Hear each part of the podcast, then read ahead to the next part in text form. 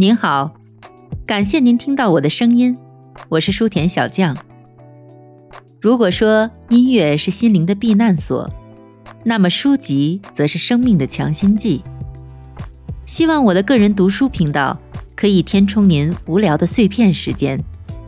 也希望我的声音能时常陪伴你我在书香文墨之中，润泽生活的枯燥，丰满彼此的余生。第八章，爱等于机构认同度。股票价格的上涨需要由大量的需求作用推动，而股票最大宗的需求显然来自于机构投资者，比如共同基金、养老基金、套利基金、保险公司、大型投资顾问、银行信托部门，以及一些国家机构、慈善团体。和教育组织，一般来说，这些大规模的机构投资者占每天股市交易活动的最大份额。什么是机构认同度？机构认同度指的是这些机构投资者所持有的股票份额。出于估算的目的，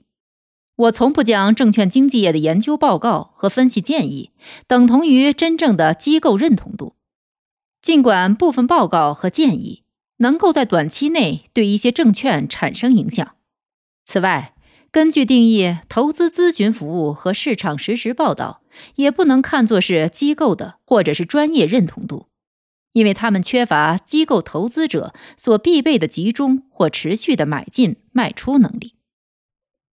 一只成功的股票并不需要有大量的机构投资者来关注，但是至少应该有几家。在少数包含小规模或是新兴企业的投资中，机构投资者的合理最小数量可能为二十。尽管大多数股票所拥有的机构投资者要比这多得多。如果一只股票没有得到专业机构的认同，那么它的业绩将很有可能表现平平，因为这意味着在一万多家机构投资者中。至少已经有一部分已经考察了这只股票，并且不予考虑。即使他们的判断是错误的，股价的大幅攀升仍然需要大额购买量的刺激。分析机构投资者的数量和质量，细心的投资者会深究到另一个层面。他们不仅想了解一只股票有几家机构投资者。还想知道这一数量最近几个季度是否持续增长，并且更重要的是，在最近的一个季度中，该股票的持有者数量是不是呈现出极大的增长？他们还希望了解这些投资机构是哪些，相关的服务性报告中会披露这些信息。他们寻找的股票是这样的：该股票至少被一两位拥有最出色的业绩表现的。更为精明的基金经理所持有，我们称这种做法为分析机构投资者的质量。分析一只股票的机构投资者质量时，对于共同基金这类机构投资者来说，考察他们在最近十二个月以及最近三年的投资业绩是最为重要的。获得这些信息的一种简单快捷的方法，就是查阅《投资者商业日报》中。刊登的共同基金近三十六个月的业绩评级，等级为 A 加的是在这一个业绩报告期间中名列前百分之五的基金；等级在 B 加及其以上的基金被认为有较好的业绩表现。务必要记住的是，在熊市中，一只优秀的成长型股票基金的等级可能会被划定的有一点低。这是因为大部分成长型股票此时必处于调整之中。然而，如果关键的基金经理跳槽到另外一家公司，那么他原来所在的机构的操作业绩很可能会发生重大变化。在等级排名中，前面最好业绩的排位通常是由不同的基金轮换占据的，并且逐年缓慢变化。个别金融服务部门还会公布各种各样的投资机构的投资组合和投资业绩资料。例如，你可以在晨星网上找到每只基金的投资组合中持有量排名前二十五位的证券和一些其他数据。过去，共同基金在市场上的表现要更为积极。近几年来，新兴的企业家型投资咨询公司也突然涉入机构资金管理领域，买进机构认同度在上升的股票。如前所述，了解近期哪家业绩良好的机构投资者持有或买进某只股票，要比知道有多少机构投资者持有这只股票更为重要。此外，知道一只股票的机构持有者总数是在增加还是在减少，也同样重要。主要任务就是参照最近一个季度的市场趋势。如果最近几个季度中，某只股票的收益和成交量都稳定上涨，并且它的机构持有者数量也在增长，那么买进它通常是最好的。关注机构投资者本季购进的股票。机构投资者在最近一个季度报告内新进购进的股票，通常要比他已持有多期的股票更具参考价值。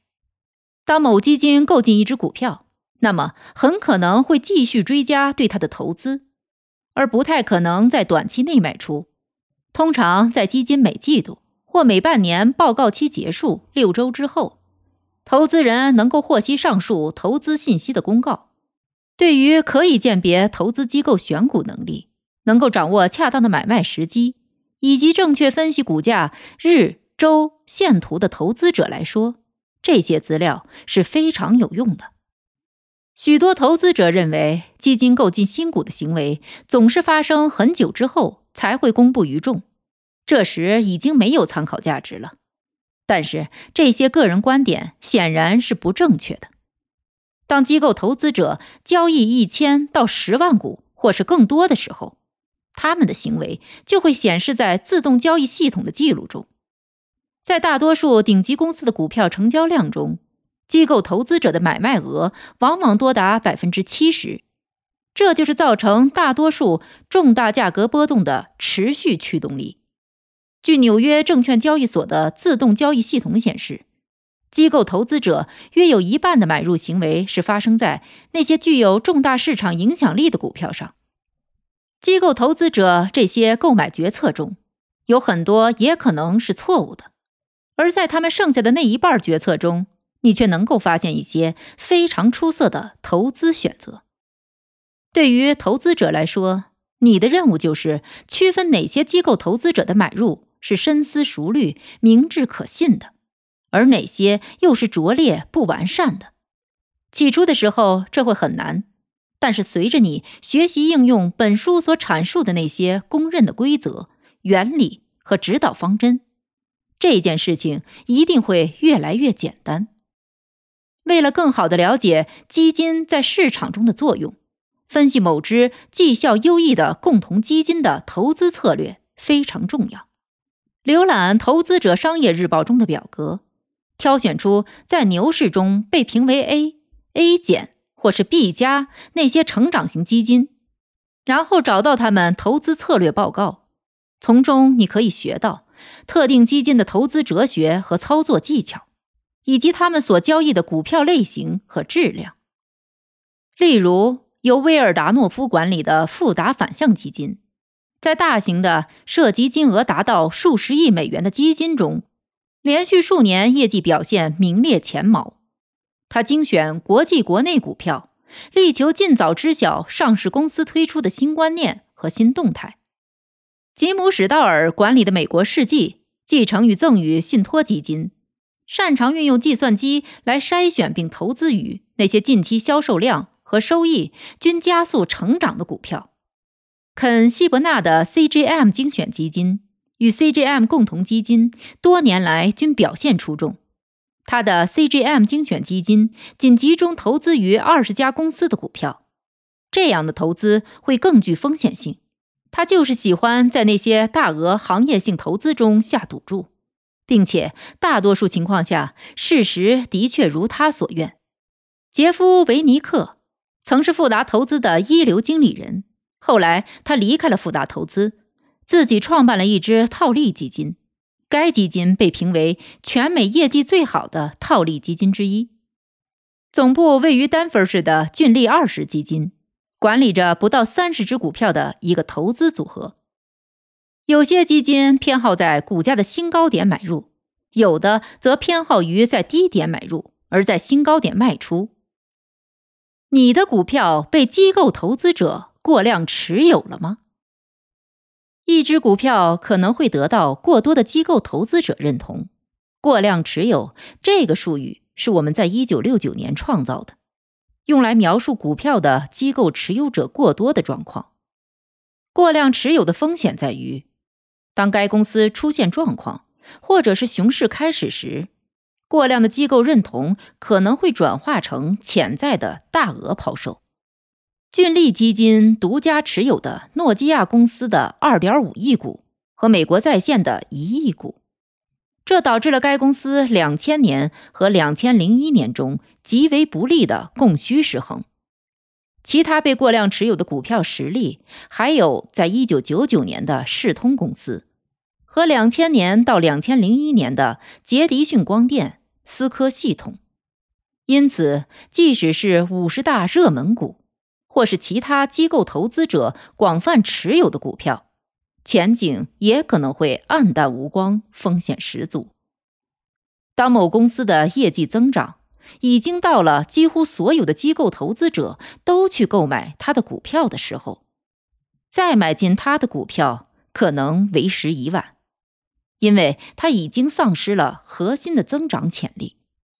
试想一下，二十世纪九十年代末到二十一世纪初时，许多投资机构认为花旗集团股票有很高的持有价值。然而，两千零八年银行业次贷危机爆发后，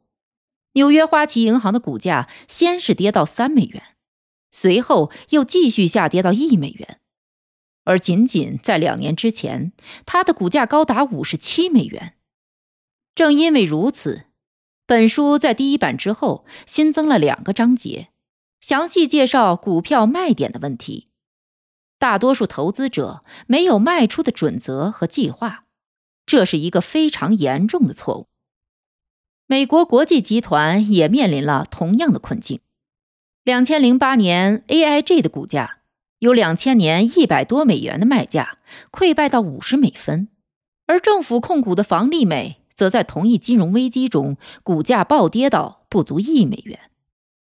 两千零一年夏天，美国在线的股票和两千年夏天思科系统的股票被一千多家的机构投资者持有。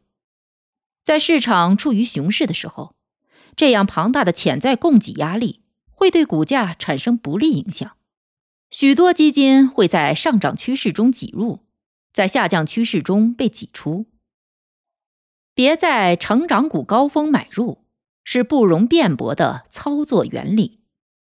有些股票的业绩表现貌似无往不利，但是物极必反。没有任何一家公司能够永远对经营问题、经济衰退和市场趋势变化免疫，所以明智的投资者都知道股市中没有所谓的圣牛。同样，绝对的保证也必然不会存在。一九七四年六月，当威廉·欧奈尔公司将一百一十五美元的施乐列入避免买入或是卖出名单时，没有人认同他的观点。截至当时，施乐一直是最神奇的成功者之一，并且被机构投资者广泛持有。但是，我们的数据显示，施乐的股价已经过了最高点，跌势即将浮现。同时，施乐的股票也已经被过量持有了。施乐仍然是那一年机构投资者持有量最多的一只股票。